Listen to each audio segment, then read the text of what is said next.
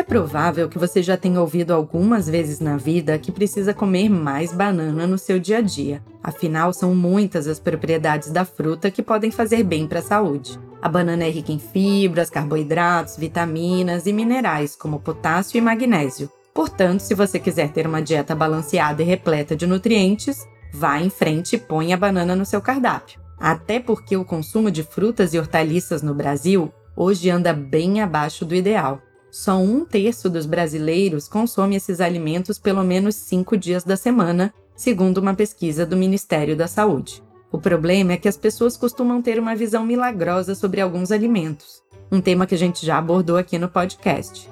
Isso pode ser prejudicial para a saúde, porque aí você bota todas as fichas numa coisa só e acaba descuidando de outros aspectos importantes da alimentação ou da saúde em geral.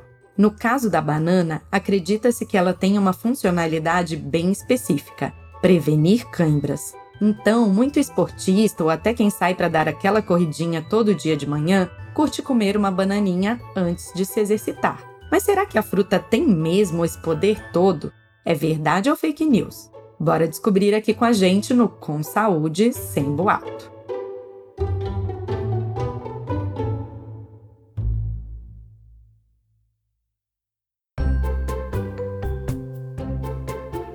Olá, eu sou Adriana Kistler e esse é o podcast Com Saúde Sem Boato, um projeto da Sorria, marca de produtos sociais que produz conteúdo sobre saúde e bem-estar em livros, nas redes sociais e agora também em podcast. Você encontra os livros da coleção Sorria na Droga Raia e na Drogazil. E ao comprar um produto Sorria, você faz uma doação. São 23 ONGs apoiadas que levam saúde ao Brasil inteiro.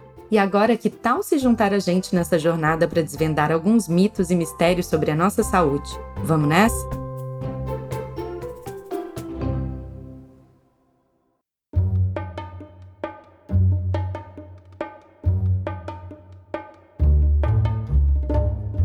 A ligação da banana com a prática esportiva passa por uma figura muito conhecida e querida pelos brasileiros, se lá no passado você já ficou horas vendo Gustavo Kirten, nosso Guga, batalhar contra os adversários nas quadras de tênis, talvez lembre que nos intervalos ele estava sempre, exatamente, comendo banana.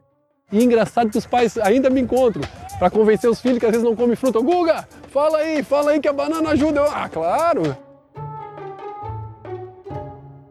Só que, mais do que auxiliar na parte física, o Guga explica que comer banana era um ritual que ajudava ele a se concentrar na partida. Até porque não é a banana sozinha que vai evitar aquela cãibra chata durante a sua rotina de exercícios. Quem explica melhor essa relação para a gente agora é a nutricionista Carolina Sartori, que aborda mitos sobre alimentação saudável para os seus mais de 180 mil seguidores no Instagram. Essa ideia de que a banana impede a pessoa de ter câimbras vem do fato de que a banana é fonte de potássio. E tanto potássio e cálcio estão envolvidos na contração muscular. A falta desses micronutrientes circulando na corrente sanguínea favorece o aparecimento das câimbras. Mas outros fatores também estão envolvidos. Então, questões hormonais ou em algumas situações, por exemplo, em gestantes, existe um risco maior de câimbras. Pessoas desidratadas, então tá aí o fato de que a pessoa precisa, na prática de atividade física, se hidratar muito bem, o overtraining, né? Então, a pessoa que está treinando demais, sem descanso, ela também está mais propícia a ter câimbras. Outras condições patológicas, como problemas renais, também predispõem a câimbras. Então, a banana não vai garantir que a pessoa não tenha câimbras. Mas o consumo adequado de alimentos fontes de cálcio e potássio é super importante para todas as pessoas, né? Não só para aquelas que praticam atividade física. Então, para evitar ter câimbras, é importante que a pessoa se hidrate muito bem, não só durante a prática de atividade física, mas durante todo o dia, é preciso que ela tenha uma alimentação saudável e variada, rica em alimentos in natura e minimamente processados, em vegetais, frutas, em proteínas de boa qualidade, pobre em ultraprocessados, e precisa dar o descanso necessário para o músculo. E além do potássio, alimentos ricos em magnésio costumam ter uma ação ainda maior na prevenção de câimbras, já que eles ajudam no relaxamento muscular. Em geral, a substância está presente em legumes com cor verde escura, como o espinafre, o agrião e a couve. E a banana não é nem a protagonista quando a gente fala em potássio. O mamão, por exemplo, fornece mais da substância para o nosso corpo do que ela. Então, o que você precisa fazer com a banana e com todos esses alimentos que eu citei é incluí-los numa alimentação equilibrada. Agora, a Carolina vai contar um pouco mais para a gente sobre como você deve se alimentar para ter uma prática de exercícios mais saudável.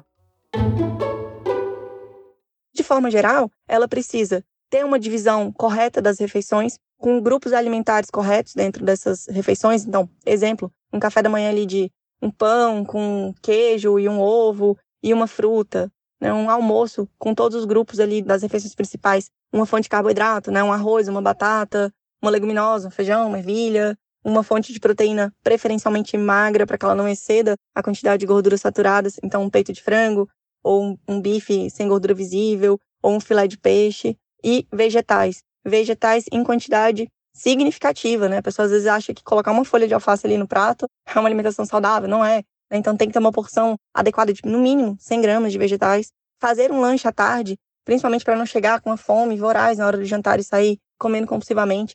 Então ter um jantar mais parecido com o almoço e não como um lanche. Para entender melhor a conexão entre a alimentação e o nosso cotidiano, a dica de hoje é a série documental Corpo Humano Nosso Mundo Interior, que você encontra na Netflix. Mais especificamente o episódio Digestão. Em pouco menos de uma hora, o episódio traz uma série de depoimentos de especialistas que abordam o caminho da comida e dos nutrientes pelo nosso corpo. E falam também sobre como a alimentação afeta nosso desempenho físico, para que a gente não caia mais em boatos, como que abordamos no podcast de hoje.